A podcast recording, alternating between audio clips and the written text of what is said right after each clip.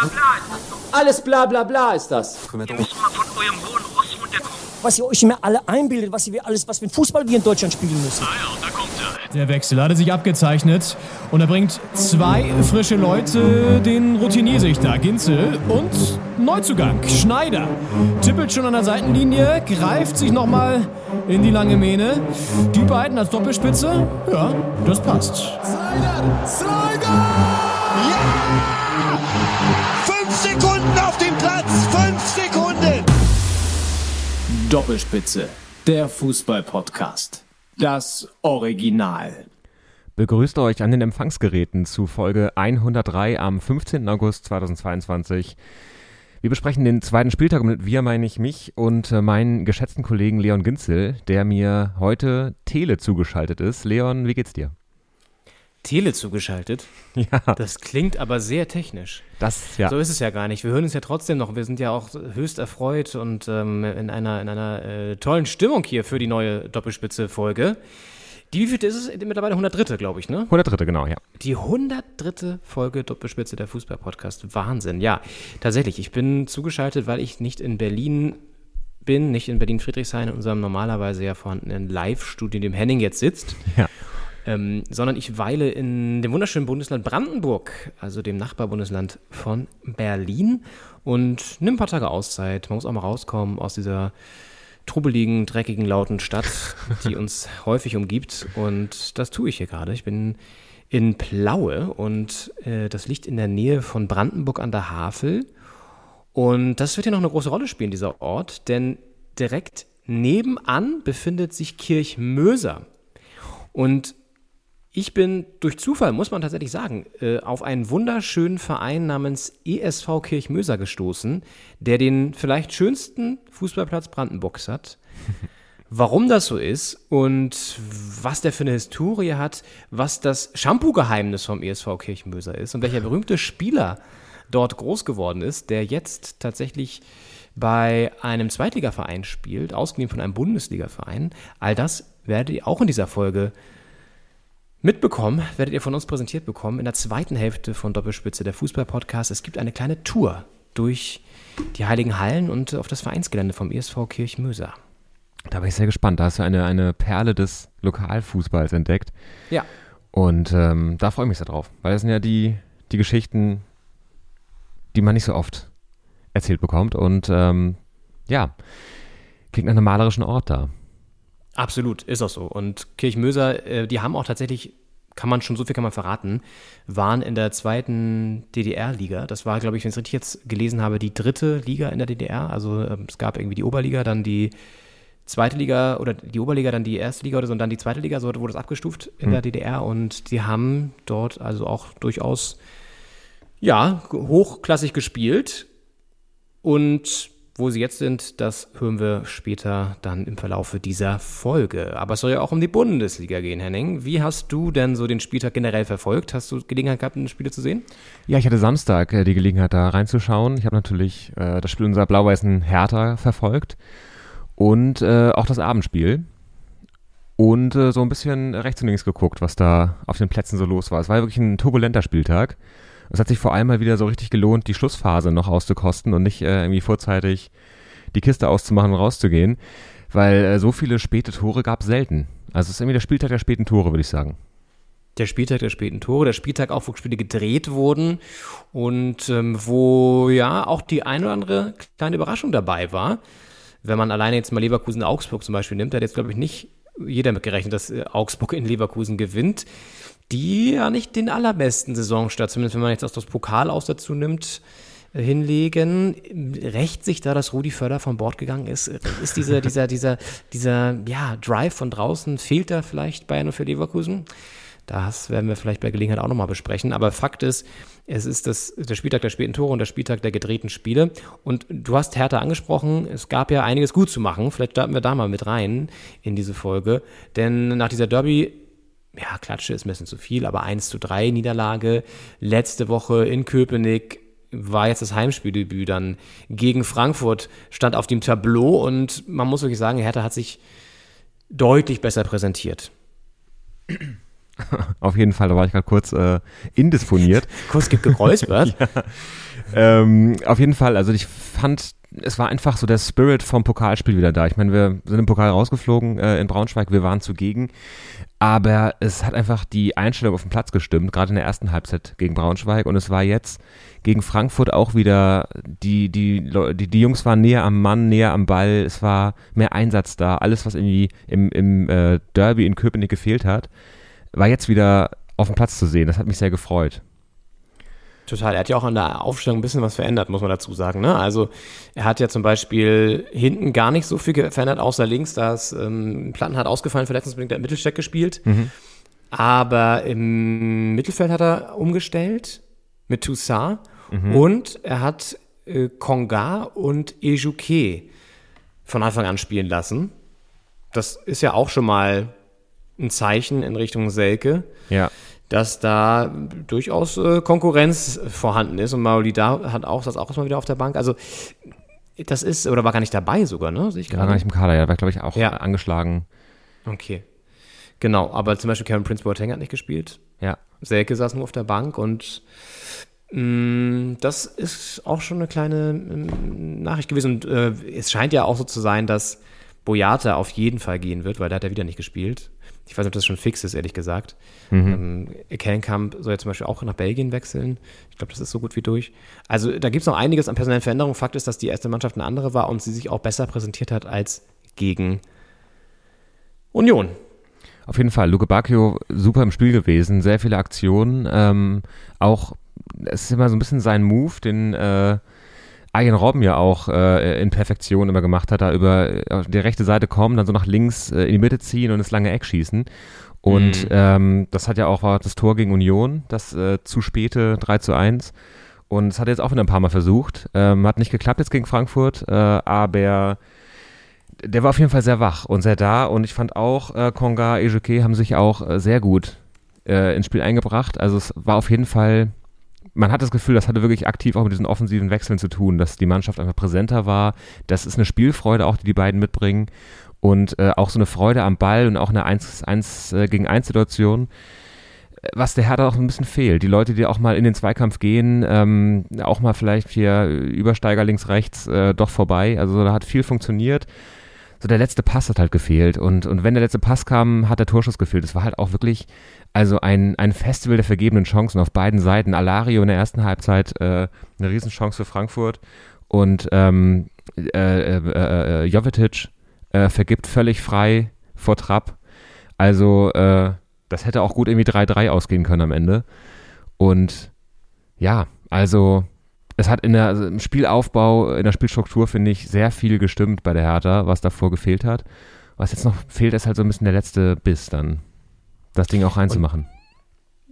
Ja, wer natürlich wieder so ein bisschen ähm, mit dem Gegentor zumindest auch in Verbindung gestanden hat, war Orimovic. Der war ja auch gegen Union nicht so auf der Höhe. Ich denke, der braucht einfach noch ein bisschen Zeit. Es kann schon sein, dass der noch sein Potenzial entfaltet. Und so viele Alternativen haben wir da leider ja auch nicht. Also wir haben natürlich mit Martin Dada jemanden, der da innen spielen kann. Aber wenn jetzt äh, Boyata wechselt, dann ist der erstmal auch weg. Und ja, dann wird es ein bisschen eng da hinten in der Innenverteidigung. Aber ja, mal gucken. Vielleicht, vielleicht kann, kann er da noch ein bisschen mehr Fuß fassen und, und spielen, was mich gefreut hat. Mittelstädt hat eigentlich auch einen ganz guten Eindruck gemacht. Ich glaube nicht vollumfänglich, aber hatte auch ein paar gute Flanken und ein paar gute Pässe in die Spitze, wo Konga zum Beispiel auch einmal völlig freistehend übers Tor schießt. Ja. Das war auch die Vorarbeit von Mittelstädt. Ich Ja. denke, Plattenhardt wird trotzdem wahrscheinlich wieder rein rotieren, wenn der fit ist. Aber das macht ja auch Mut, dass man weiß, dass da ein guter Backup zumindest ist. Ne? Das ist ja auch schon mal nicht schlecht zu wissen. Und trotzdem müssen wir natürlich auch über eine Szene sprechen, die ja sehr entscheidend vielleicht auch war für das Spiel, dass es 1-1 ausgegangen ist. Ja. Denn äh, kurz vor Schluss gab es ja noch eine sehr knifflige Szene, in der Christensen beteiligt war. Und Kolo Muani war es, glaube ich, ne, von Frankfurt, der auf ihn zugelaufen ist.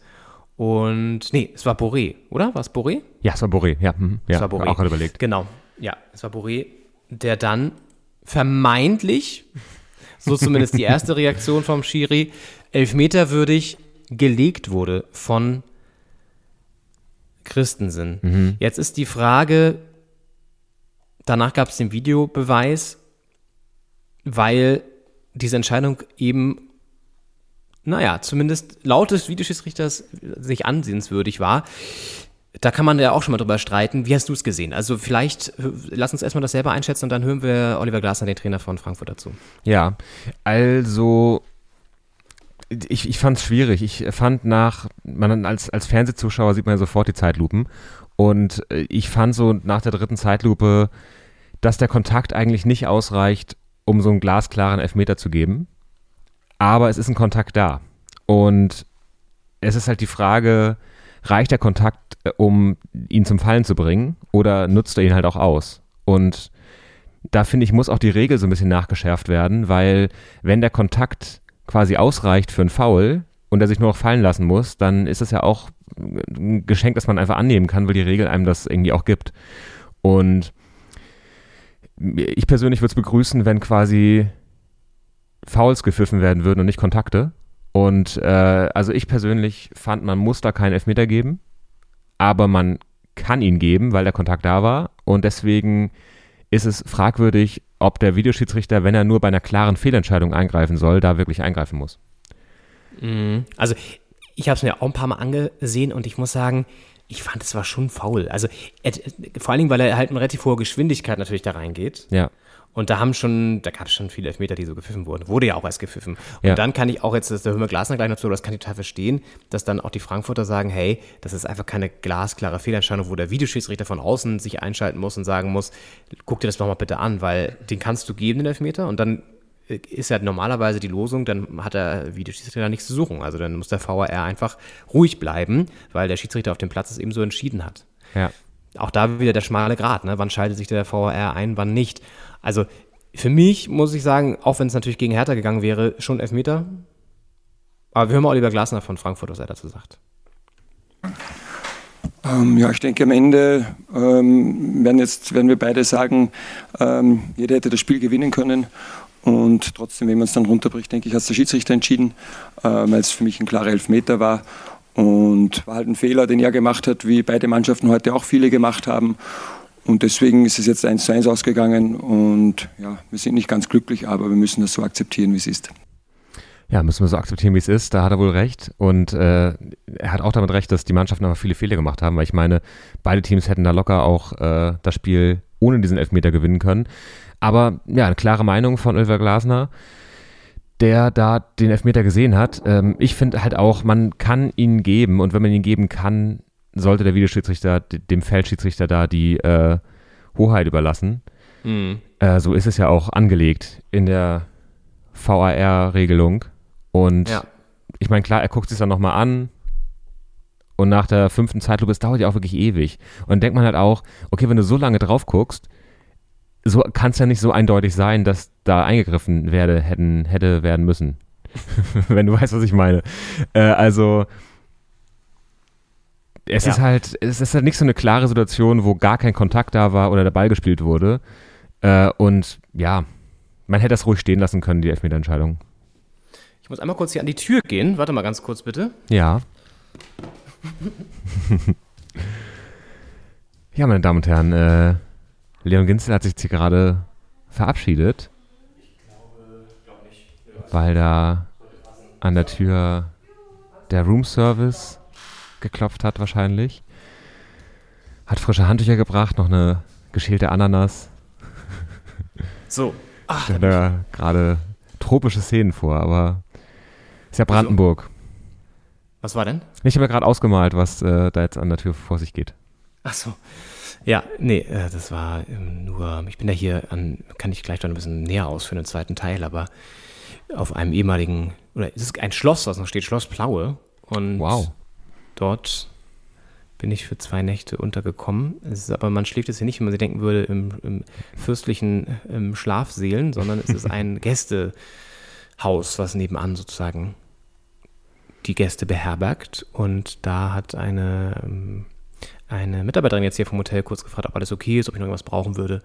Und ich habe gesagt, nein, alles gut, ich nehme gerade einen Podcast auf, den Erfolgspodcast, Doppelspitze der Fußball-Podcast. Dann meinte sie, ach den? Ich so, ja, genau. Und ach, cool, neue Folge. Ich so, ja, kommt heute Nachmittag, alles, denke ich mal, wenn Henning rechtzeitig produziert. Und dann meinte sie, ja, alles klar, cool, höre ich rein. So, so lief das Schön. Gespräch ungefähr ab. Ja, finde Ja. ich auch. Ja, äh, Glasner, ähm, kann ich verstehen, seine, da kommen wir kurz zurück hier zum, zum runden Leder. Ähm, Ich würde auch sagen, also er hat mit seiner Aussage, genau, du hast gesagt, Fehler auf beiden Seiten. Das hätte auch durchaus 3-3 ausgehen können, sehe ich auch so. Es war ein sehr wildes Spiel, irgendwie auch Ja. sehr, ich glaube, typisch für den Anfang einer Saison, wo, wo sich die Teams jeweils finden müssen. Auch bei Frankfurt gibt es ja den einen oder anderen neuen. Einige sind gegangen. Kostic jetzt erst vor kurzem, diese Woche erst zu Juve gewechselt oder letzte Woche zu Juve gewechselt. Also, ne, auch ein Verlust für das Team und so. Also, die müssen sich auch erstmal wieder neu sortieren.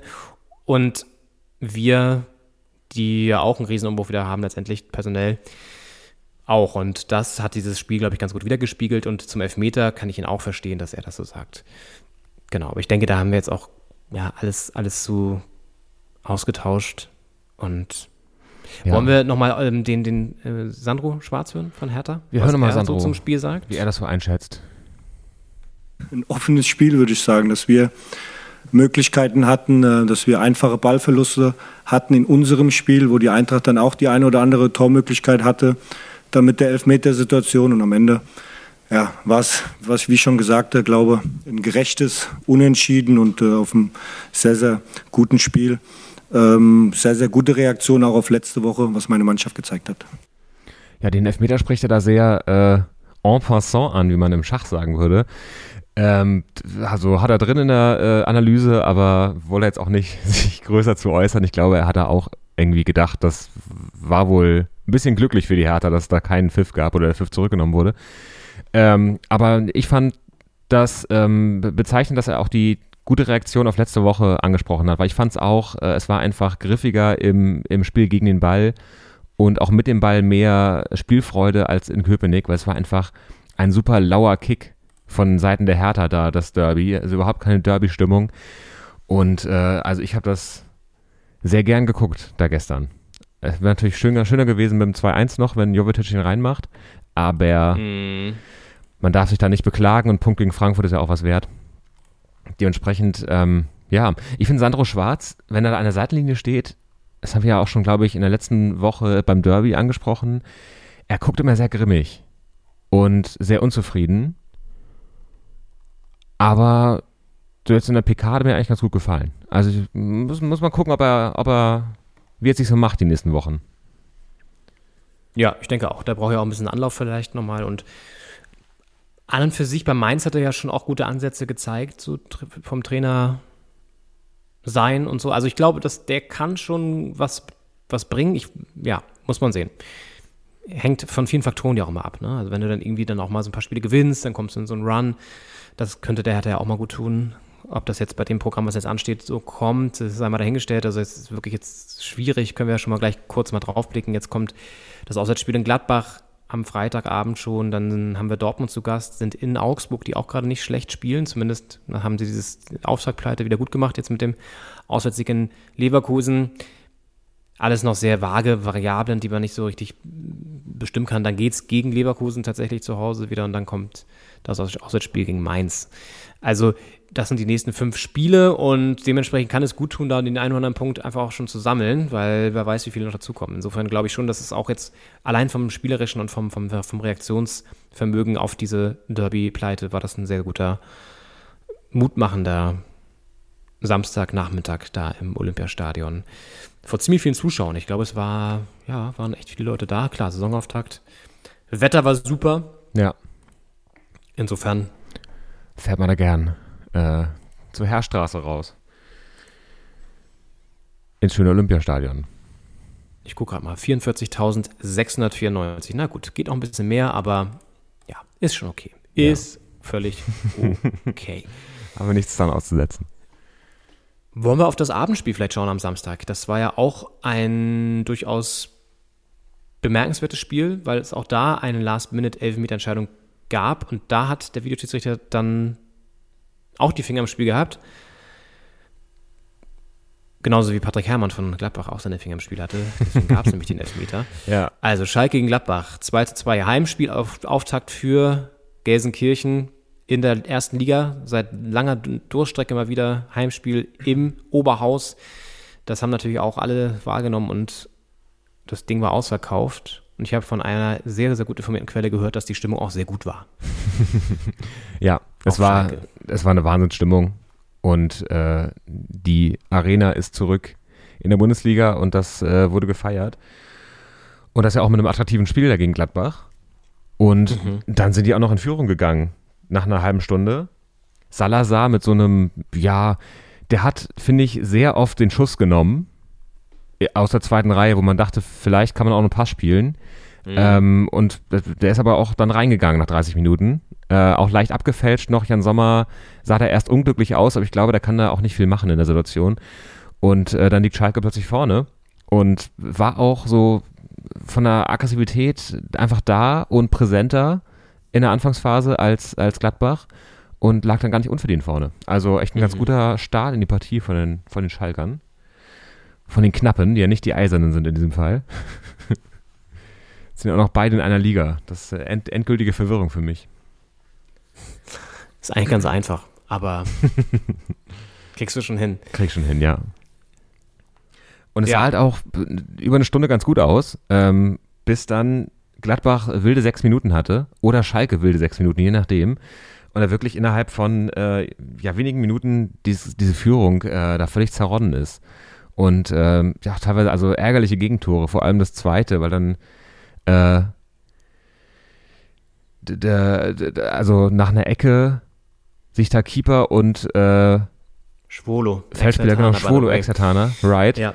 Ähm, Schwolo mit einem mega Reflex äh, ähm, davor quasi die Ecke verursacht und die Ecke segelt dann rein, dann steht Kral da im Weg.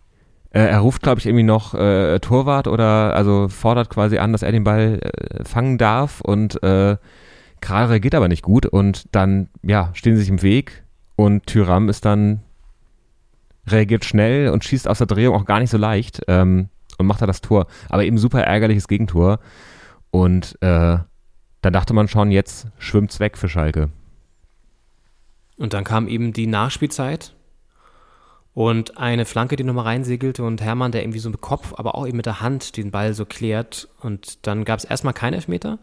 Dann der VR aber eingegriffen und in dem Fall ja auch zu Recht gesagt, hier Handspiel, Elfmeter. Und dann gab es den und Bülter knallt das Ding rein, 2-2, Schalke in Ekstase. Holt den ersten Punkt in der ersten Liga und für Gladbach ein kleiner Dämpfer, nachdem sie ja eigentlich ganz gut gestartet waren in die Saison. Jetzt ein kleiner Dämpfer. Ist für uns vielleicht gar nicht so schlecht, aber wir haben ja bisher jetzt auch noch nicht den ersten Saisonsieg feiern können. Also das wird, glaube ich, ich habe jetzt, ich hatte ein bisschen Befürchtung vor dem Auswärtsspiel gegen Gladbach. Jetzt muss ich sagen, hat sich das ein bisschen relativiert, aber ich bleibe trotzdem das, dabei, dass es ja auch kein Riesengeheimnis ist, dass Gladbach der große Favorit ist gegen uns, weil die spielen zu Hause, sie haben einfach ein viel besser eingespielteres Team und sind offensiv mit Tyram und Player, die jetzt auch wieder da gut harmonieren mit Kone, super gut aufgestellt. Hoffmann, der auch trifft und gut, gut dabei ist und so. Also die Mannschaft ist intakt und die Mannschaft kann guten Fußball spielen. Braucht noch vielleicht noch ein bisschen, um diese Spielidee von Farke dazu zu inhalieren komplett und dann auf den Platz zu bringen. Aber sie sind trotzdem gegen Hertha natürlich ein, klarer Favorit. So, also wir können da vielleicht eine Überraschung, können wir, kann uns gelingen, aber ich bin da ehrlich gesagt, wenn wir einen Punkt holen, bin ich da sehr zufrieden. Ja, ich denke auch. Und also ich meine, Schalke hat gezeigt, wie man dieser Mannschaft begegnen kann, auch als, als Underdog, sage ich mal, ähm, mit viel Einsatz. Eben, also wenn Hertha jetzt wieder so spielt wie gegen Frankfurt, äh, kann man da auf jeden Fall die Anfangsphase offen gestalten und dann halt gucken, wenn ein Tor fällt, ist gut, dann kann man drauf aufbauen. Ansonsten, ich denke auch, ein Punkt äh, wäre gut. Und ich meine, diese ersten vier Spiele mit dem Derby, dann mit Frankfurt und den beiden Borussias, ist halt auch, da ist jeder Punkt wertvoll, weil es einfach nicht selbstverständlich ist, da groß rumzupunkten. Und äh, ja, ich bin sehr gespannt. Voll. Ja. Freitagabend Flutlichtspiel auch im Borussia Park. Ist ein Flutlichtspiel im Borussia Park. So sieht es aus. Das ist ein kleiner Schmankerl, der, der uns da präsentiert wird. Ein anderes Schmankerl gab es auch an der Weser, denn da hat ein anderer Aufsteiger sein Heimspieldebüt gegeben, nämlich Werder Bremen. Auch wieder zurück in der ersten Liga und das gleich mit einem, ja, turbulenten Spiel, denn da hat es bis zur 94 Minute sah es so aus, als würden sie verlieren gegen den VfB Stuttgart. Und dann haben sie aber doch noch den Punkt sich gesichert. Durch einen ganz späten Ausgleich. Wirklich. Und wenn man jetzt sagt, das ist der Spieltag der späten Tore und der gedrehten Spiele, dann äh, hat dieses Spiel einfach beides, weil Bremen führt in der vierten Minute, äh, gibt es dann aus der Hand, Stuttgart dreht das Spiel und am Ende äh, fällt dann noch ein spätes Tor zum 2-2. Also der Spieltag äh, in a, in a nutshell hier an der Weser. Ja, ja.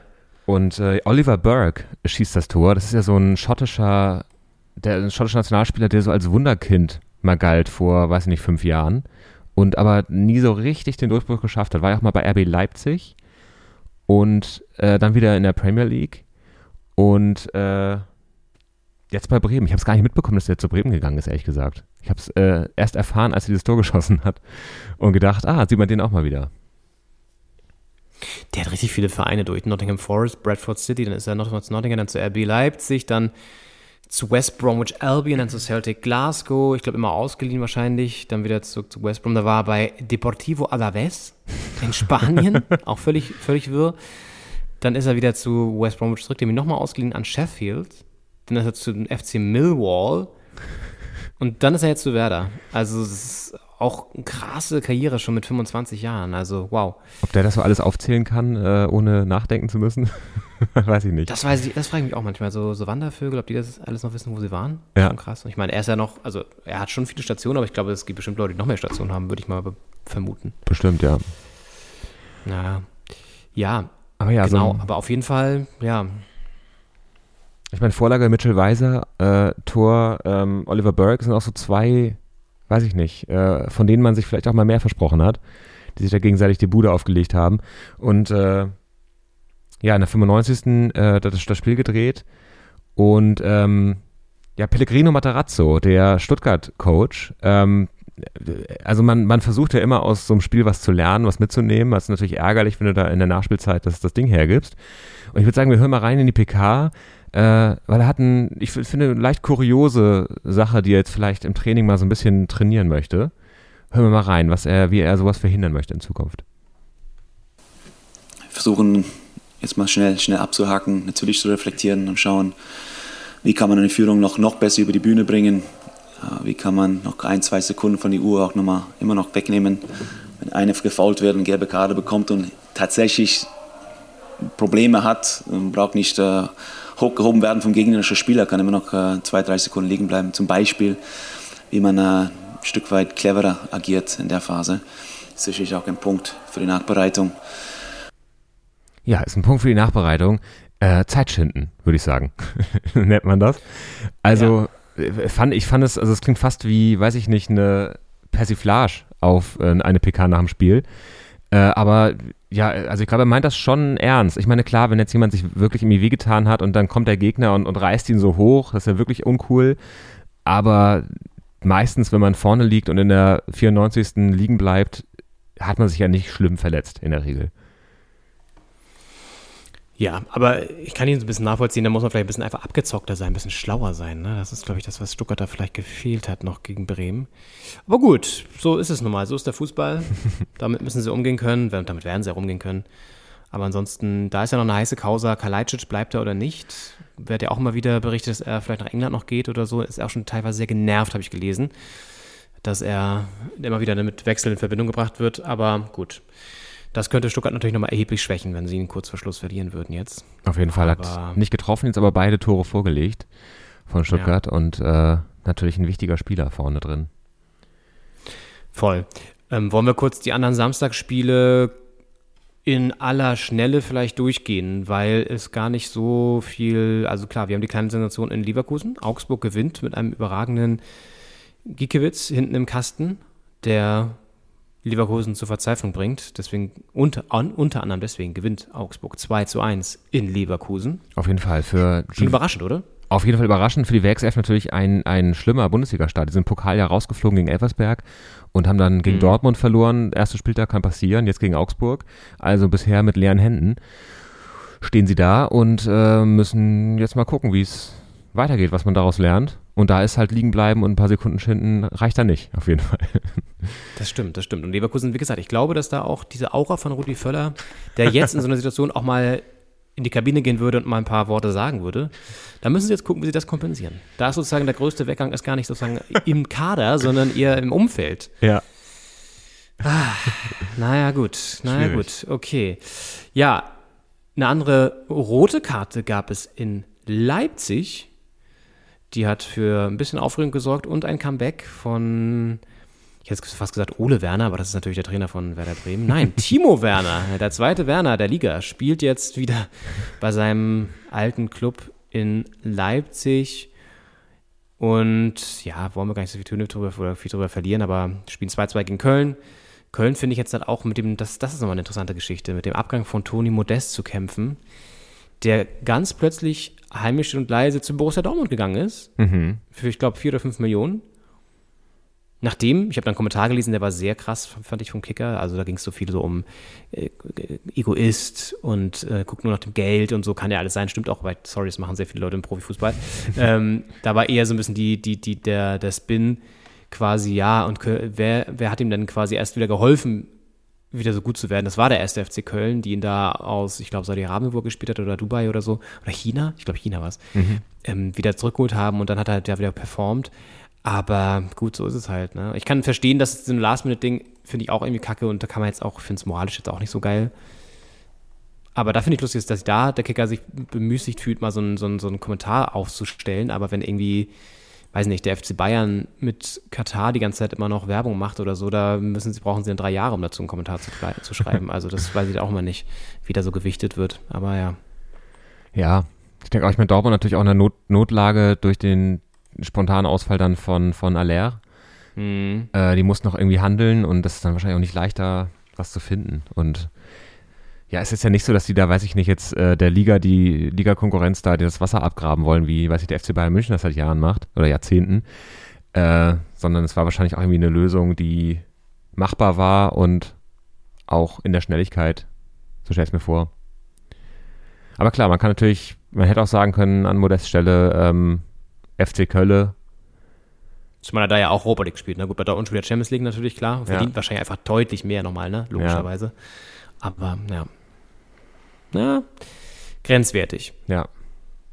Aber gut. Wie dem sei, wie dem auch sei, Köln gar nicht mit einem schlechten Saisonstart, ehrlich gesagt. Gewinn und jetzt ein Punkt, also sie haben jetzt vier Punkte, ne, wenn ich es richtig sehe. Also sind da ganz gut, sind da ganz gut aufgestellt trotzdem. Und ich glaube, Steffen Baumgart ist halt auch ein Trainer, der kann das auch mit seiner Art und Weise kompensieren und aus dem Team trotzdem noch was rausholen. Das ist das, das ist das Gute. Auf jeden Fall.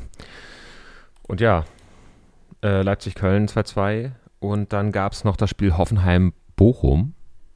Auch äh, ein Ja. gedrehtes Spiel. Bochum liegt Ja. 2-0 in Führung mit äh, Doppelpack Zoller. Und Der hat übrigens äh, auch seinen zweiten Frühling erlebt. Der Komplett. Hat er letztes Jahr eine, eine rabenschwarze Saison mit dem Kreuzbandriss. Äh, Fiel dann lange aus und äh, kommt jetzt zurück und schießt da in, in drei Minuten zwei Tore. Der müsste doch auch schon locker über 30 sein, oder? Ich recherchiere das mal kurz. 31. Ja. Ja.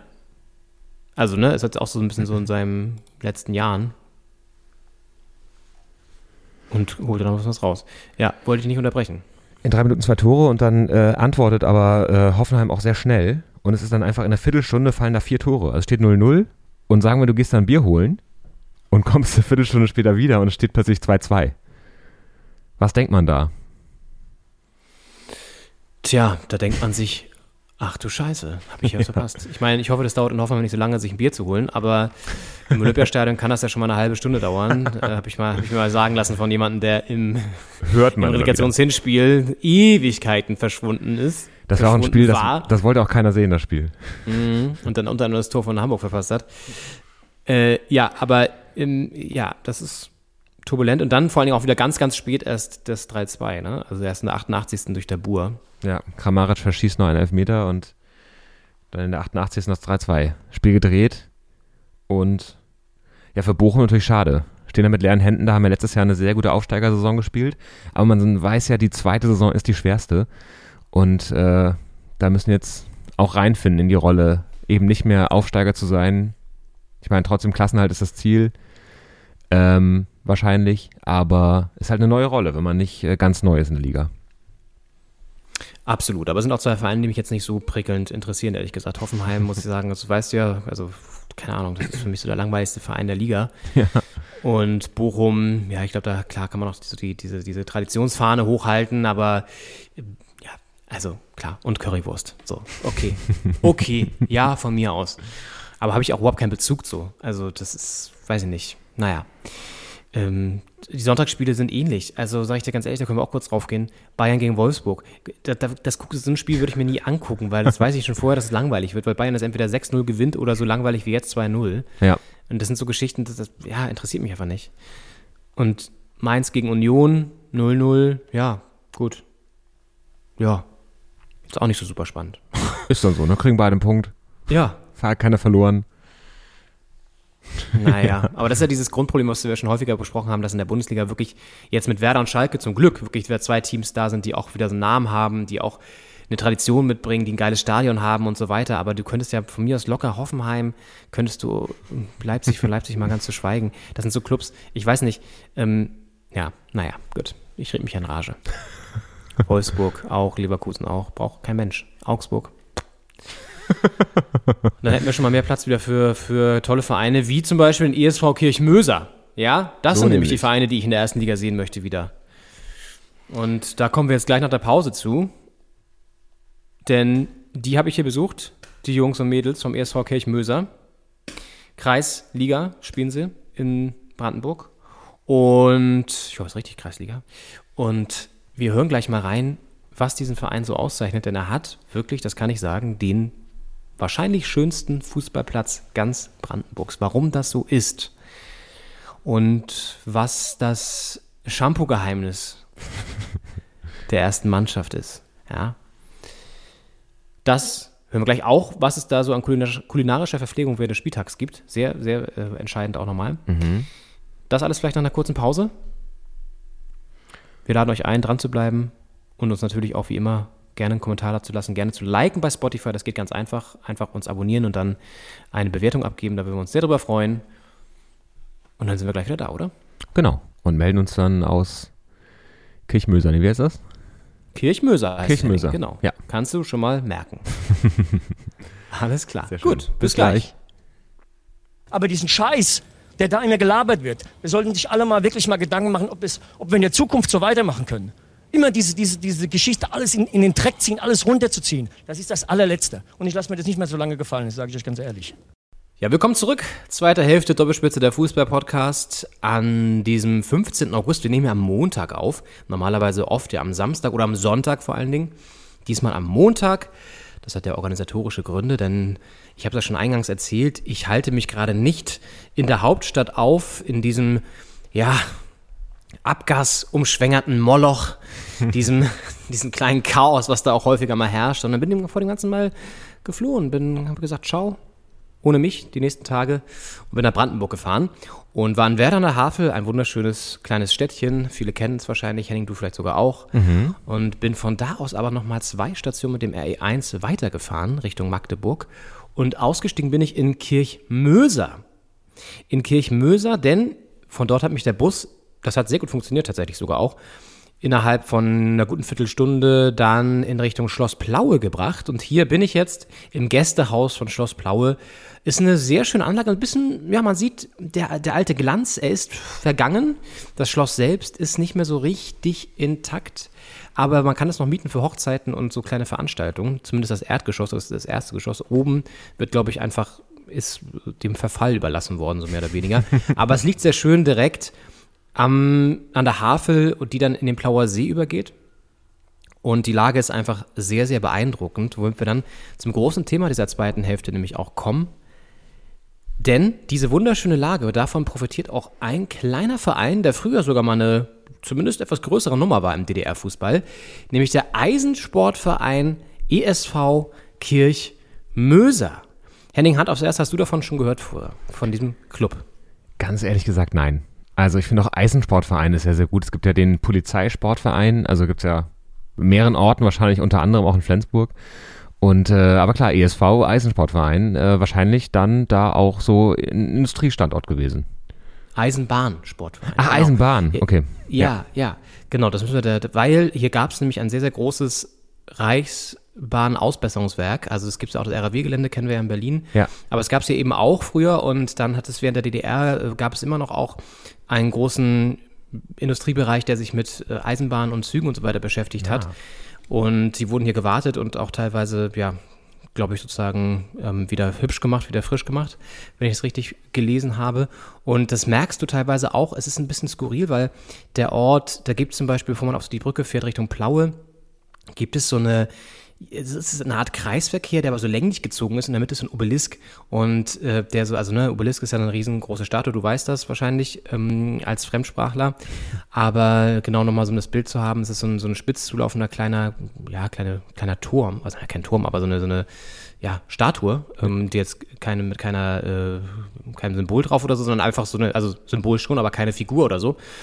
Genau, und äh, das äh, zeigt irgendwie schon so einen Industriescham auch, ne? so ein paar verfallene Gebäude und so weiter. Und da, bei diesem Obelisken, geht's dann Richtung Wasser runter. Kleines Stück. Und ich war da auf dem Weg zum italienischen Restaurant, weil äh, es gibt hier nicht so viele Restaurants in der Umgebung. Da muss man gucken, wo man bleibt abends und äh, gerade sonntagsabends. Und da war ich froh, dass dieses italienische Restaurant offen hat, das lustigerweise Lago di Garda heißt, obwohl es gar nicht am Lago di Garda liegt, so, sondern am Plauer See. Und auf dem Weg zu diesem Italiener streifte ich doch tatsächlich einen wie von der Muse geküssten Fußballclub, den ESV Kirchmöser, der nämlich genau mit Blick auf dieses wunderschöne Wasser, auf den Plauer See, auf die Hafe so ein bisschen, liegt dieser Fußballplatz vom ESV Kirchmöser. Wunderschön, für mich tatsächlich damit einer der vielleicht schönsten Plätze Brandenburgs. Kann man schon so sehen. Mhm. Aber kein, also du musst dich nicht dafür schämen, dass du davon noch nie gehört hast, Henning, denn wie gesagt, die großen Zeiten sind vorbei. Aber ich habe das zum Anlass genommen und wir hatten uns auch mal so intern auch mal ja, vorgenommen, diese Saison häufiger mal so kleinere Vereine auch vielleicht, wenn es passt, einfließen zu lassen, zu besuchen, ein kleines Porträt zu zeichnen. Und ich dachte mir, komm, weißt du was, mache ich jetzt einfach. Mache ich jetzt einfach, gehe da spontan hin und habe tatsächlich ein paar Jungs und Mädels, die da noch saßen, abends nach dem Spiel, denn es gab ein Spiel gestern, da kommen wir gleich noch zu, mit denen gequatscht und ja, saß dann da so auf ähm, diesen klassischen weißen Plastikbänken, wenn mich alles täuscht, war das, die, die es häufiger gibt, so im Vereinsumfeld, auch bei Tennisvereinen sehr viel und so, und wir kennen die auch, Henning, äh, Fußballvereine haben sie natürlich auch. Und wir saßen hinten im Rücken, uns von uns war das wunderschöne Fußballfeld mit einer kleinen Tribüne auch so, also das sind so zwei, drei Stufen sozusagen und da sind auch so Bänke aufgestellt. Und in unseren Rücken auch der Plauer See. Eine wunderbar idyllische, herrliche Atmosphäre. Und ich habe dann mir zwei Jungs geschnappt, die sich jetzt selber vorstellen und diesen Verein, diesen ESV Kirchmöser, näher vorstellen und euch jetzt mitnehmen, auch auf so eine kleine Geschichtsreise tatsächlich in die DDR und aber auch einfach auch in so eine, in so eine, ja, so einen Einblick geben, wie der Amateurfußball, wie so kleine Vereine auch, auch in Brandenburg funktionieren, wie sie auch ein bisschen ums Überleben kämpfen. Das ist ein sehr spannendes, finde ich, ja, äh, kleine Reportage geworden hier beim ESV Kirchmöser. Hört mal rein. Und Fotos können wir jetzt schon versprechen, natürlich dann auch auf unserem Instagram-Kanal. Da könnt ihr euch anschauen, wie das Ganze aussieht. Vorab sei so viel gesagt, es gibt einen berühmten Spieler aus diesem Verein, der es geschafft hat, in Richtung Bundesliga tatsächlich sogar. Wer das ist, auch das erfahrt ihr jetzt gleich. Aber jetzt stellen Sie erstmal die beiden Hauptprotagonisten hier dieser Reportage vor. Bitte Sound ab. Stell dir jetzt mal vor, wen habe ich denn hier? Also hier ist äh, Dustin, Kapitän der Mannschaft, ESV Küchmöser.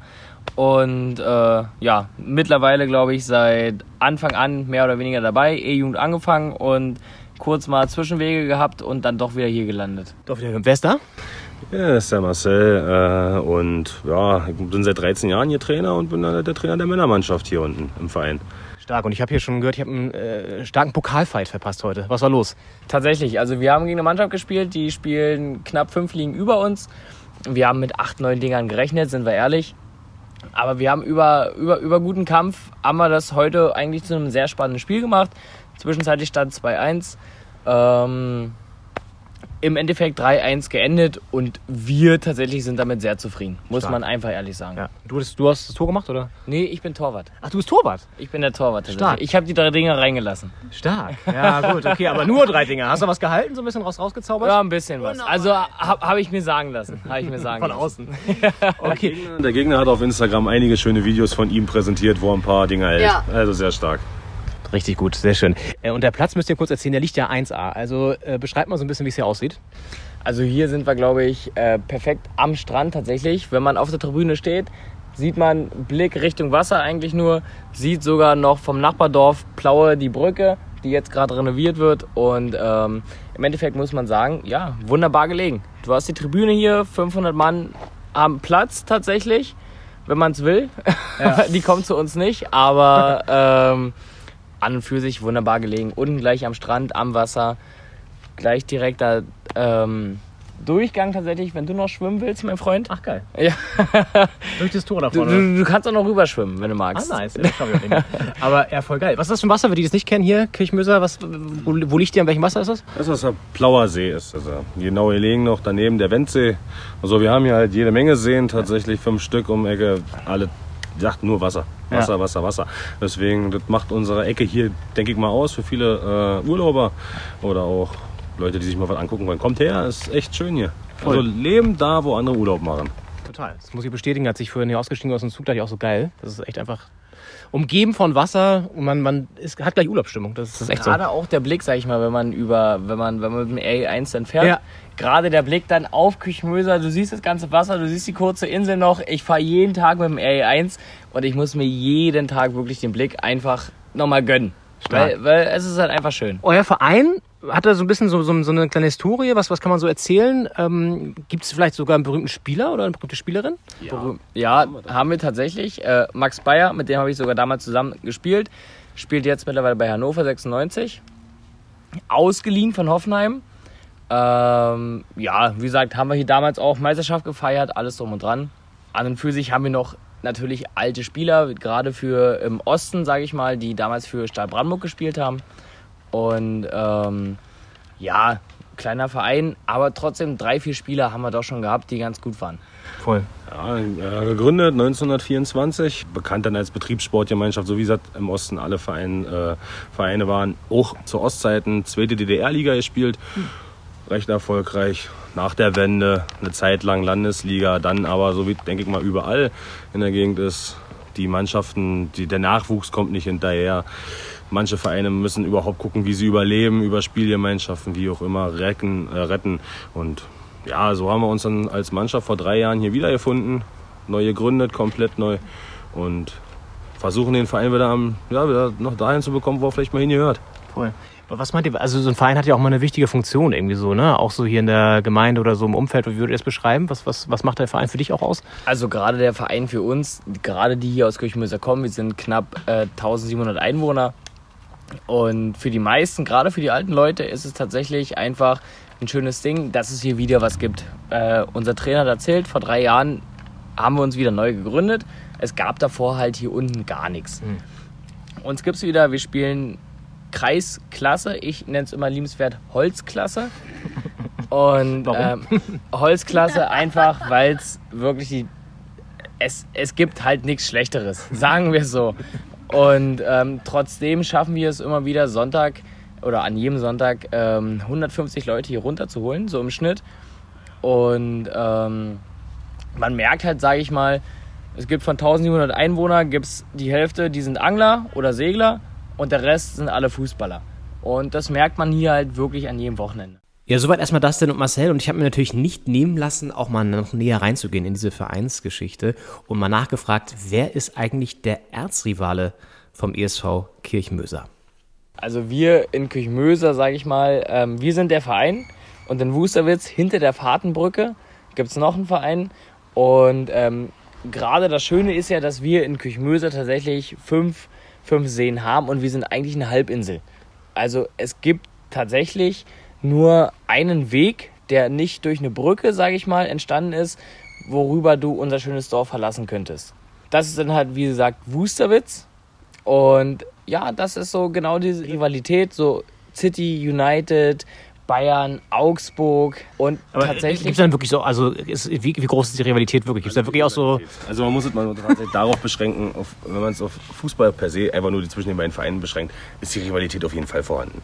Alte, das ist so eine alt eingesessene Tugend, die, die halt ist. Du kommst aus dem Dorf, du spielst vielleicht auch mal für das andere Dorf, aber immer 90 Minuten auf dem Platz ist immer Aktion. Man kennt man sich, kennt man kennt aber alle. Außerhalb vom Fußball, man kennt jeden. Man, man quatscht mit jedem, man arbeitet vielleicht mit den Leuten zusammen. Man, man trinkt natürlich am Wochenende auch eine Menge mit den Leuten und so weiter. Das ist alles komplett normal. Aber sobald es um Sport geht, ne, ist das andere Dorf dann doch wieder das andere Dorf. Das, die hört sich nicht. Ja, voll, kann ich gut verstehen, ey. Das heißt, das ist wirklich so der Erzrivale auf dem Feld.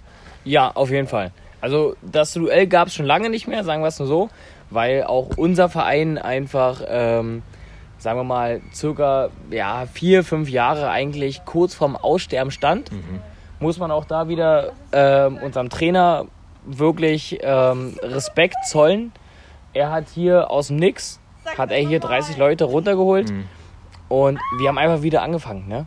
Wir haben einfach wieder angefangen und er hat glücklicherweise Leute gefunden, die mit Herz dabei sind. Das ist halt einfach das Schöne. Wie gesagt, wir haben hier eine schöne Anlage, wir haben einen super geilen Platz.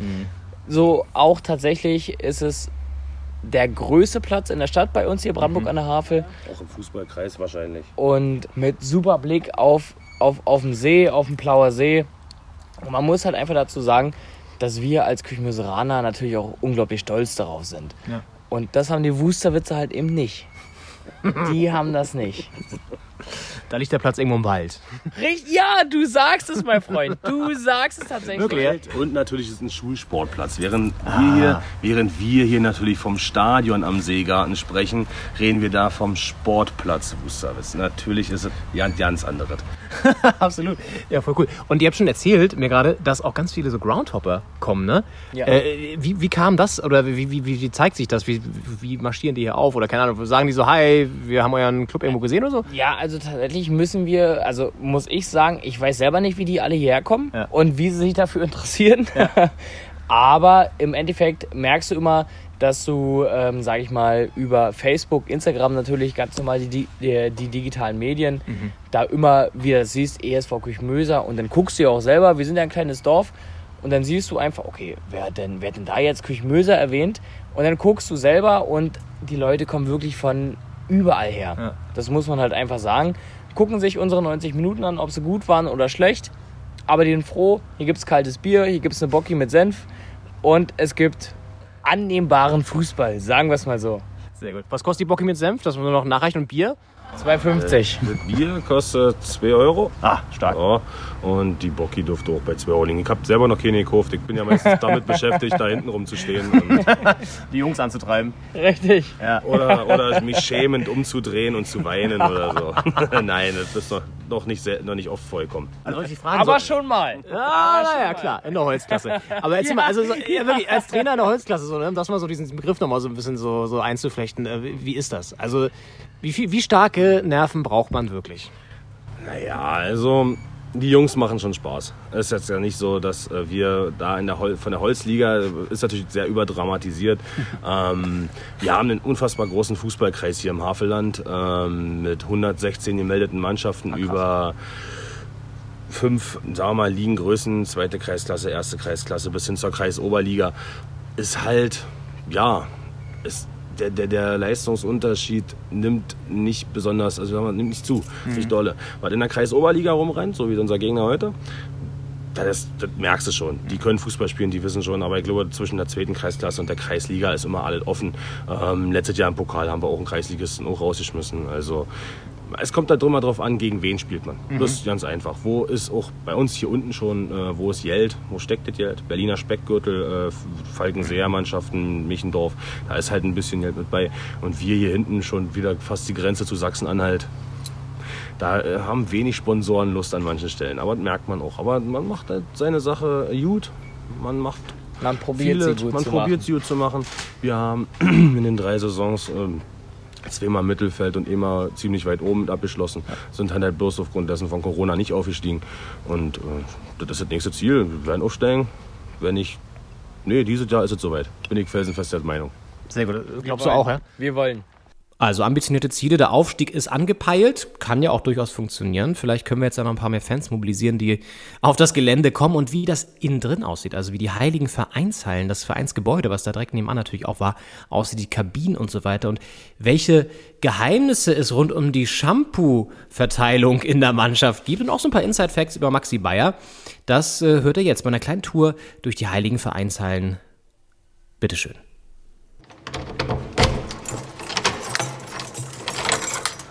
So, jetzt sind wir hier in den Heiligen Hallen Richtig. Wir sind Eures Vereins? Des ESV. ESV Kirchmöser. Genau. Hier ist quasi, das war damals das alte Damen-WC. Und ist jetzt Materiallager oder was? Richtig. richtig. Wir haben extra noch einen Anbau gemacht tatsächlich. Das Schöne ist, wir sind halt einfach ein kleiner Verein tatsächlich. Und hier haben wir unsere Kabine 3. Ich glaube, hier hat sich noch nie eine Mannschaft umgezogen. Sondern?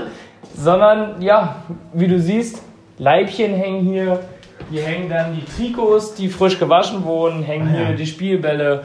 Ähm, aber wie du auch siehst, hier F-Jugend, E-Jugend, C-Jugend, D-Jugend, B-Jugend. Ähm, alles ist da. Und das ist quasi wirklich nur ein Platz, ein Treffen von allen. Dann gehen wir einen Schritt weiter und haben links schon unsere, jetzt im Gegenzug zu dem, was wir schon gesehen haben in der Holzliga, die absolute altmodische Dusche. Das, Die hängt ja schon ein bisschen länger, würde ich sagen, aber ist trotzdem noch, also ist, ist okay, finde ich, oder? Erfüllt den Zweck. Erfüllt den Zweck. Wir haben warm und kalt Wasser. Mehr brauchst nicht. Richtig. Shampoo ist auch immer da, falls einer was vergisst. Ist gerade bei uns in der Mannschaft, gerade bei uns in der Mannschaft gibt es eigentlich nur zwei Leute, die immer Shampoo mit bei haben. Der Rest fragt. Der Rest fragt. Ähm, das, das ist auch, glaube ich, blöderweise eine sehr blöde Angewohnheit. Hier haben wir dann den Clubraum. Ach krass. Ist auch nichts Besonderes tatsächlich. Aber richtig viele Bilder an der Wand. Ja, tatsächlich. Hier haben wir die erste Senioren von 1924. Krass. Das sind die Das ersten ist äh, die erste Mannschaft wahrscheinlich dann sozusagen. Richtig, genau. Ja. Das waren die ersten Männer. Und da haben wir tatsächlich hier, heißt es Mude Mogalski. Das ist der Vater von dem, also von unserem alten Herrentrainer. Ach krass. Der, also auch unser alter Herrentrainer ist, sage ich mal, mittlerweile gefühlte 90 Jahre alt. Ja. Eigentlich ist er so zwischen 70 und 80. Aber Gibt's aber noch. Gibt's noch, komplett. Krass. Und das war der Vater hier, der hat das alles mit aufgebaut damals. Und das ist auch geil, dass Haus- hier die, die Spitznamen da so stehen. Richtig, ne? Noske Fiedler. Richtig, richtig, Tolle richtig. Döbelt. Genau. Böff Brückner. Ja, ist geil, ne? Das ist, geil. alles hier mit aufgegangen. Hier haben wir auch noch damals hier Kirchmöser DDR Oberliga. Wir haben mal Ober Oberliga gespielt. Also gar nicht so ein kleiner Verein tatsächlich. Gerade in der DDR haben wir uns da, also nicht wir, aber der Verein sich damals viel Mühe gegeben. Wahrscheinlich ja auch durch die Geschichte mit Kirchmöser so als Industriestandort und so weiter, oder? Genau, Ist ja, gerade, gerade durch, die, Ja. durch die Deutsche Bahn, sagen wir es einfach Ja. so. Wir waren auch damals, ähm, waren wir der einzige Standort tatsächlich, der eine Wendelbahn hatte. Also bei uns gab es die Möglichkeit halt einfach, dass die Bahn eingefahren ist, sich gedreht hat und wieder rausgefahren ist. Das gab es damals im Osten einfach nicht so Mhm. häufig. Gab es, glaube ich, drei, vier Mal und wir waren einer von den Standorten. Deswegen sind wir auch bis heute der ESV, der Eisenbahner Sportverein. Genau, zwischenzeitlich hießen wir mal SV Adler. Da hast du hier auch, sag ich mal, noch extrem viele Bilder. Bei Lok ist es dann irgendwann mal, sag ich mal, geendet. Ähm, ja, alte Herren. Hier haben wir gute Freunde. Hier bin ich tatsächlich. Der, Ach, das bist du geil. Ja, ja, ja, ja. noch als kleiner. Steppke hier. Richtig, genau. Ja, Und bist hier du da, ist- weißt du noch? Da bin ich äh, acht Jahre alt. Ach, ja, okay. Acht Jahre alt und hier ist Max Bayer, Ach, der jetzt bei ja. Hannover spielt. Ach, geil. Mit dem halte ich die Schale in der Hand, da sind wir damals Meister geworden. Lustig. Ähm, und das ist Max Bayer, der spielt jetzt bei Hannover, ausgeliehen von Hoffenheim. Konnte man damals, das würde mich interessieren, ich kenne ihn jetzt persönlich nicht, aber hat man sein Talent schon gesehen? Sieht man das, dass jemand gut wird irgendwann? Ich bin ganz ehrlich, der hat uns zur Meisterschaft geschossen. Also der war, der Junge, der war immer so ein bisschen, sage ich mal, ich möchte nicht sagen hyperaktiv, aber der Kollege, der wusste einfach ganz genau, was er zu machen hat. Der saß hier, gerade wo wir stehen, tatsächlich im Clubraum und der war immer, der war immer wackelige Knie, wackelige Knie und der wollte einfach nur einen Ball am Fuß haben. Der wollte nur einen Ball am Fuß haben und das war auch der einzige tatsächlich, das war unser, unser Trainer fand es damals nicht ganz so lustig. Immer wenn er einen Ball am Fuß gehabt hat und die Gegner ausgedribbelt hat, hat er immer laut, also wirklich sehr laut angefangen zu lachen. Klingt, klingt für viele sehr überheblich, aber das war für ihn damals, er war selber sieben, acht Jahre alt. Und für ihn war es ganz normal. Und hier waren wir, da war ich selber mit in, äh, in Dublin, bin ich selber mit hingeflogen. Ähm, da hat Max damals sein, sein, oder sagen wir mal, nicht sein erstes Spiel, aber die äh, Europameisterschaft gespielt. Die U17-Europameisterschaft und das Trikot hat er uns auch hier hinterlassen. Wunderschön. Und ähm, hier siehst du vielleicht auch ein bisschen, da kannst du mich sogar ein bisschen erkennen, sag ich mal. Der Dicke im Blauen. Der Goalie wieder. Genau, Ja, genau, stark, genau. Und ähm, ja, wie gesagt, mit dem Jungen habe ich wirklich lange zusammengespielt, bis heute auch noch Kontakt und es ist wunderschön einfach, dass es irgendeiner von uns, wir hatten damals viele Spieler, die, sag ich mal, in der Landesauswahl gespielt haben, aber einer hatte wirklich einen Ehrgeiz und das war er. Und der hat es auch verdient geschafft. Was findet hier im, im Clubraum sonst so statt? Sonst findet hier im Clubraum tatsächlich, finden hier, ja, sag ich mal, die alten Herren statt. Hauptsächlich die alten Herren. Die alten Herren sitzen hier, dann sage ich mal, die haben immer Mittwoch Training, trinken dann genüsslich hier ihr Bier oder ihren Kräuter. Manchmal sind wir dann auch hier vom Spiel. Ähm, Die besprechen nochmal? Richtig, genau, schwören uns hier ein. Oder sage ich mal, Dienstag, Mittwoch Champions League. Und dann treffen wir uns hier auch gerne mal. Ach geil, okay, guck Dann treffen wir uns hier so. auch Ja, gerne mal, gerade hier auf dem Fernseher. Ja. Wie gesagt, hängt wunderbar an der Wand. Da gibt es ein paar Pilz und dann gucken wir uns das gerne an. Ja, und dieser Raum, ich stand ja selber drinne, damit wieder zurück hier bei der Spitze der Fußball-Podcast sozusagen aus diesen Inside-Views von Kirchmöser jetzt wieder hier zum Podcast.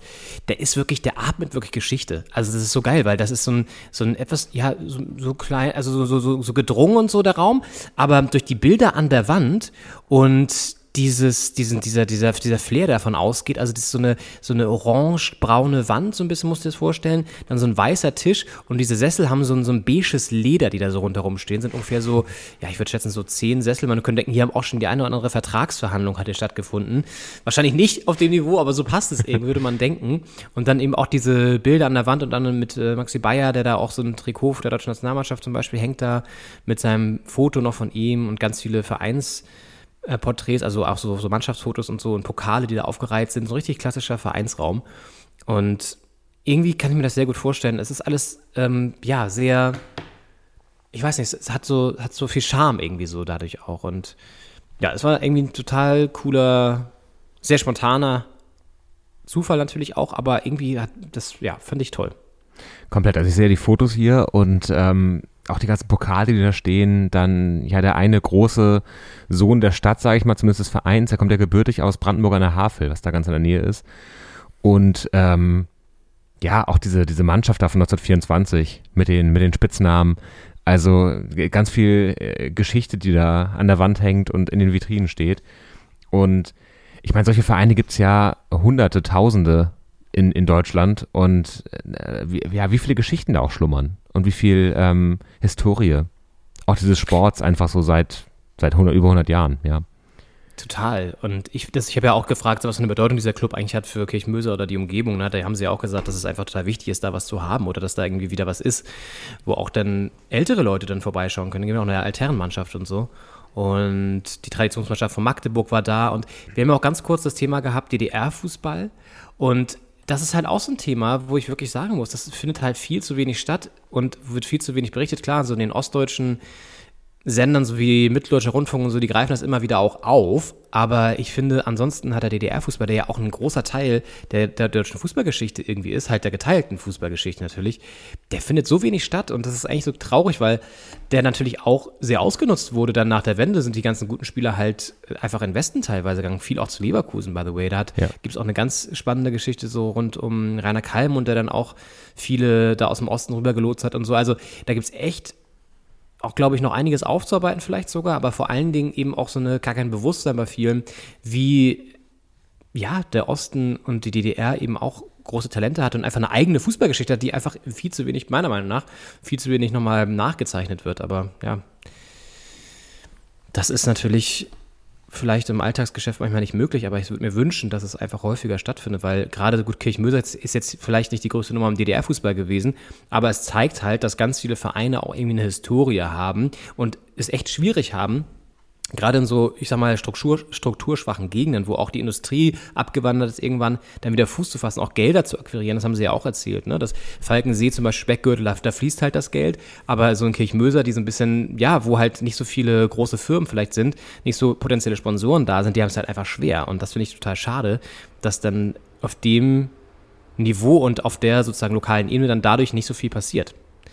Das fand ich auch spannend. Das äh, Michendorf war ja auch genannt, was ja von Potsdam quasi auf der Berlin zugewandten Seite liegt, äh, wohingegen dann, dann Plaue und äh, Kirchmöse auf der quasi abgewandten Seite ein Stück äh, weiter Richtung Brandenburg raus äh, äh, liegt und dass da einfach auch die Gelder dann unterschiedlich verteilt sind. Dass es am Speckgürtel dann doch deutlich ähm, ja, ähm, weiß ich nicht, äh, dass die Investoren da äh, deutlich leichter in die Tasche greifen äh, und ja, ein Stück weiter außerhalb dann nicht. Ich finde, das ist, stellt man sich gar nicht so vor, dass es auf dem, auf dem Level, sage ich mal, auch so stattfindet. Ähm, sehr spannender Einblick auf jeden Fall. Total. Und an dieser Stelle nochmal vielen Dank für eure Zeit. Ihr hört das ja wahrscheinlich auch, äh, Dustin und Marcel und all die anderen, die da noch mit dabei waren gestern Abend. Das war eine richtig coole Tour. Und ich drücke euch die Daumen, dass ihr den Aufstieg schafft auf jeden Fall. Und wir, äh, habe ich ja schon angekündigt, es gab, gibt auch so ein, so, ein, so ein ungeschriebenes Gesetz, wenn man einmal in Kirchmöser war, kommt man wieder. So, und das ist, stimmt wirklich, weil ich habe jetzt auch kein Spiel gesehen da zum Beispiel. Ich würde Ja. auf jeden Fall super gerne noch ein Spiel sehen. Und muss nochmal den Spielplan auschecken, wann ich das da schaffen würde oder wann wir es vielleicht schaffen können, Henning. Und Ja. ich denke mir, dass unser geschätzter Kollege Kevin Schulte da auch mit dabei wäre. Und dann können wir so ein bisschen Groundhopping wirklich machen. Und ja, es ist halt einfach eine total schöne Anlage.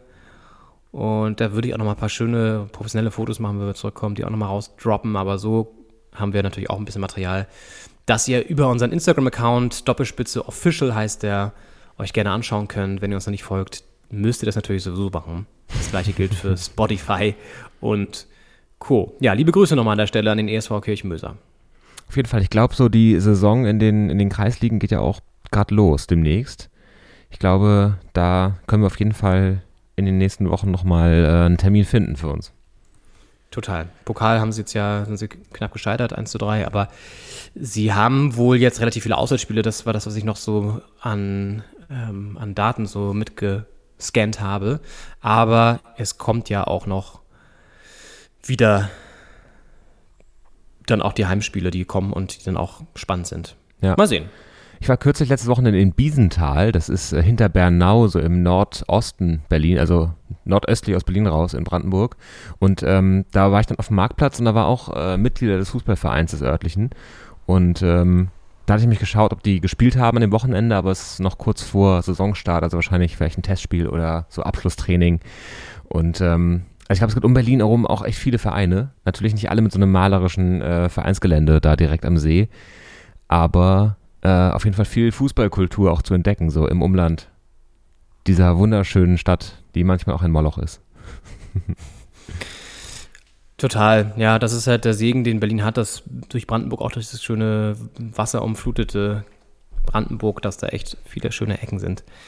Ja, soweit zu diesem kleinen Ausflug nach Kirchmöser. Ich habe mir gerade hier parallel das Spielschema aufgerufen von der 1 zu 3 Pokalniederlage.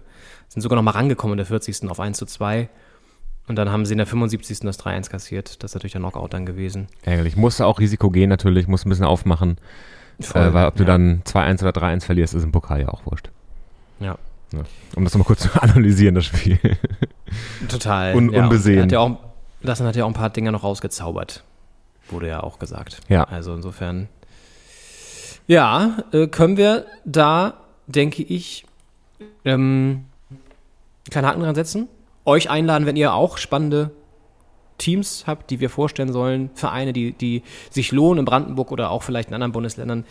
Vielleicht jetzt nicht gerade in Bayern, weil das ist schwierig für uns dann zu kommen, aber Brandenburg, MacPom, so, der Osten halt. Ich glaube, das könnte auch irgendwie so eine spannende Spurensuche mal sein, was so den DDR-Fußball angeht, wenn man die der eine oder andere Mannschaft, auch so Stahl Brandenburg und so weiter, das sind ja auch so geile Namen. Ja. Also das ist irgendwie sehr spannend, glaube ich. Auf jeden Fall ist ja auch toll, dass mit, mit Magdeburg, Hansa Rostock wieder zwei Vereine in der zweiten Liga vertreten sind und äh, Union in der Bundesliga.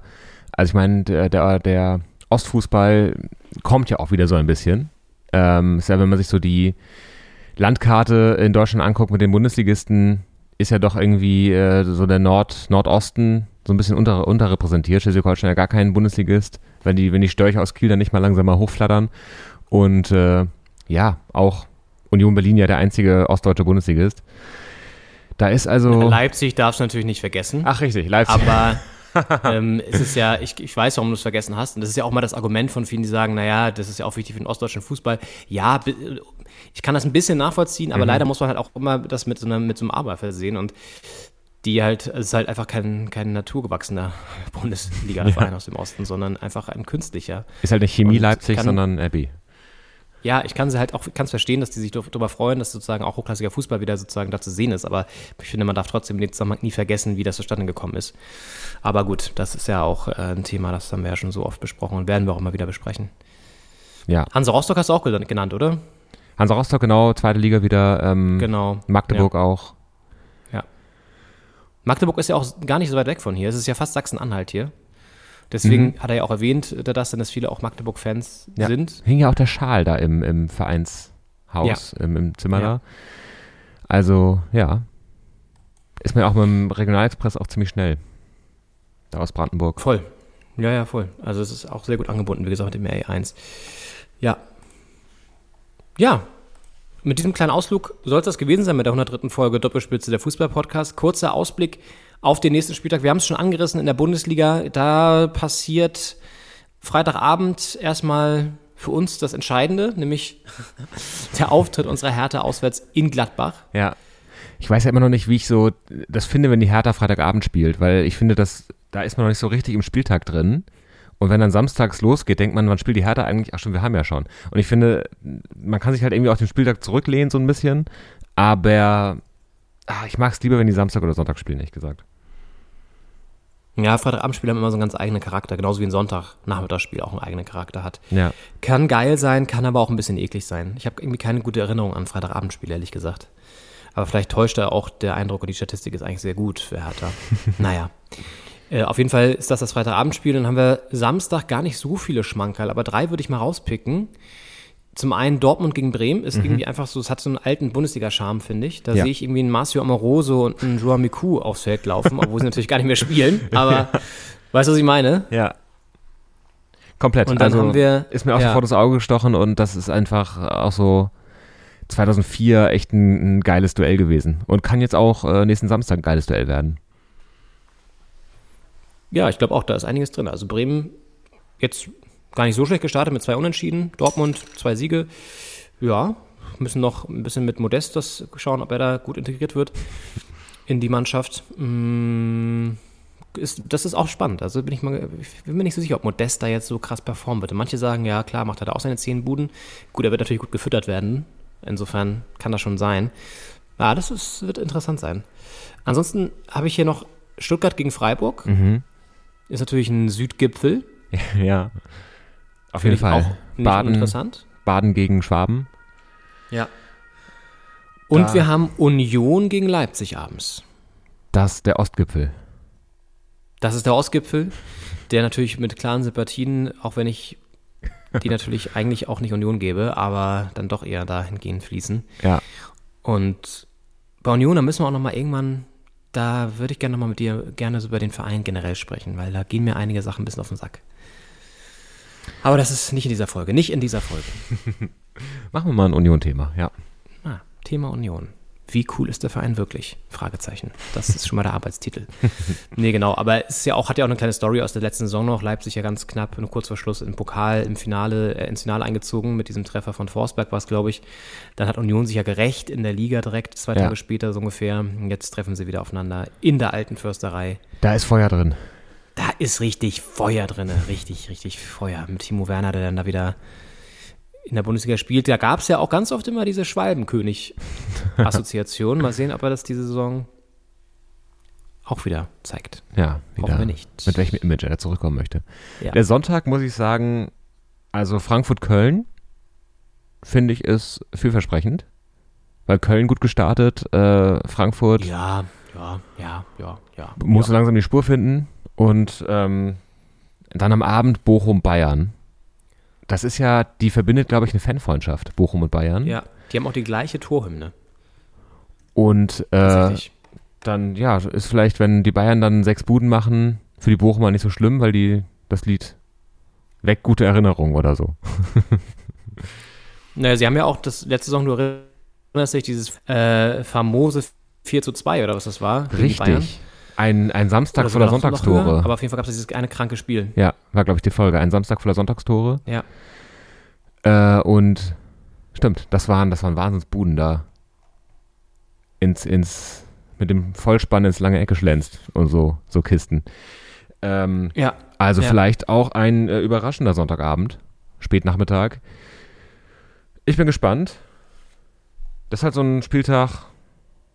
Ja, ich bin ja auch den, ich bin den ganzen Samstag äh, unterwegs auf einer Festivität in Brandenburg und äh, werde da gar nicht viel gucken können. Dann Ist irgendwie Freitagabend äh, das Hertha-Spiel und dann, ja, lasse ich den Rest so auf mich zukommen, glaube ich. Ein entspannter dritter Spieltag. Sehr, sehr gut. Laufen ja parallel auch, glaube ich, die Playoffs schon zur Champions League und so weiter, ne? Also, das wird auch nochmal interessant. Ich glaube, weil ich gerade gedacht habe, wann starten eigentlich diese ganzen internationalen Dinger? Die sind ja auch bald dann am Start. Und ich glaube, da läuft noch die Quali. Ja. Mm, Ich glaube, Anfang September ist die Auslosung für die Gruppen. Oder Ende August. nee, nee, Ende August schon. Ende August, okay. Ja. Und zwar wird sie ausgelost, äh, die Gruppenphase am 25. August Okay. ausgelost. Also in zehn Tagen. Das heißt, die Playoffs müssen bis dahin logischerweise durch sein. Mhm. Und da wollte ich gerade nochmal nachgucken, wann die. Ah ja, die nehme ich jetzt diese Woche, genau. Ah. Hinspiele diese Woche. Und zwar, da können wir vielleicht mal kurz drauf schauen, ganz spannende Dinger dabei. Also einfach auch wieder so skurrile Duelle, ne? Also sowas wie Bode Glimt aus Norwegen gegen Dynamo Zagreb oder Kopenhagen gegen Trabzonspor. Die Rangers spielen gegen PSW. Karabakh Akdam, auch so ein sehr merkwürdiger Verein, der immer wieder auftaucht in der Champions League oder in der Euroleague. Spielt gegen Viktoria Pilsen. Maccabi Haifa spielt gegen Roter Stern Belgrad und Dynamo Kiew spielt gegen Benfica Lissabon. Das sind die Playoff-Spiele zur Champions League, by the way. Also krass, auch Kiew. Ich weiß gar nicht, ob dann da auch, da wird ja 100% nicht in Kiew gespielt. Ja, denke ich auch. Ich weiß nicht, ob, ob äh, Lviv schon wieder, wie die Lage da ist, ob man da spielen kann oder ob es einfach ganz woanders stattfinden muss. Ich guck mal, was hier so, was ich so rausfinde. Das hat ja auch, äh, Donetsk hatte ja auch, bevor jetzt die, die neuerliche Aggression da äh, oder der Angriff im Februar war und die Lage in Donetsk aber schon seit Jahren ja schwierig, ähm, haben die ja auch in Lviv gespielt. Ja, die haben jetzt das eine, das, also in der ersten Runde davor haben sie in Wodz gespielt, in ähm, Polen. Mhm, okay. Also Lodz geschrieben, aber ich glaube, das polnische L mit diesem Ja. Ding, das spricht man immer wie ein W aus. Wodz. Wodz. Genau, also vielleicht spielen sie da auch wieder. Ja, also, ja, sind ein paar Schmankerl dabei auf jeden Fall. Ja, es sind klangvolle Namen und äh, auch viel verstandene Partien. Also ich finde ähm, ähm, Rangers gegen PSW, das äh, Mhm. könnte auch ein Euroleague-Viertelfinale sein. Halbfinale. Ja, Rangers waren ja auch gar nicht so Im schlecht letzte Saison, ne? Ja, waren ja im Finale Die waren im Finale. Deswegen, und, ah, okay. Ja. gegen Frankfurt. Ja, ja, klar. Ja. Ja, stimmt. Jetzt müssen sie in die Playoffs antreten. In der Champions League aber immerhin. Gut. Und Benfica gegen Dynamo finde ich auch nicht schlecht, also Dynamo Kiew. Also, Ja. das ist schon auch, schon auch krass. Und ich weiß noch, ich habe damals in Kiew, das vielleicht als letztes Anekdötchen hier noch, eine, eine Stadtführung gemacht, 2015 oder 16. Das war auf jeden Fall nach den Maidan-Protesten. Und die ging eben darum, wie in der Stadt noch sichtbar ist, wo diese Proteste waren. Und das Kiewer Stadion von Dynamo war damals auch so Rückzugsort für die, ich glaube, für die, ähm, für die DemonstrantInnen, die sozusagen für das, für den Umsturz waren, für, für, ja, sozusagen sich dieser Revolution da angeschlossen haben, die ja dann nicht zugekommen ist im Endeffekt. Aber also diese Stadt hat sowieso ja schon sehr viel durchgemacht, das Land ja generell, aber auch das, also auch nochmal eine interessante Anekdote, so in historischer Hinsicht. Ja, da können wir vielleicht nächste Woche drüber sprechen, wie zumindest die Hinspiele ausgegangen sind. Ja.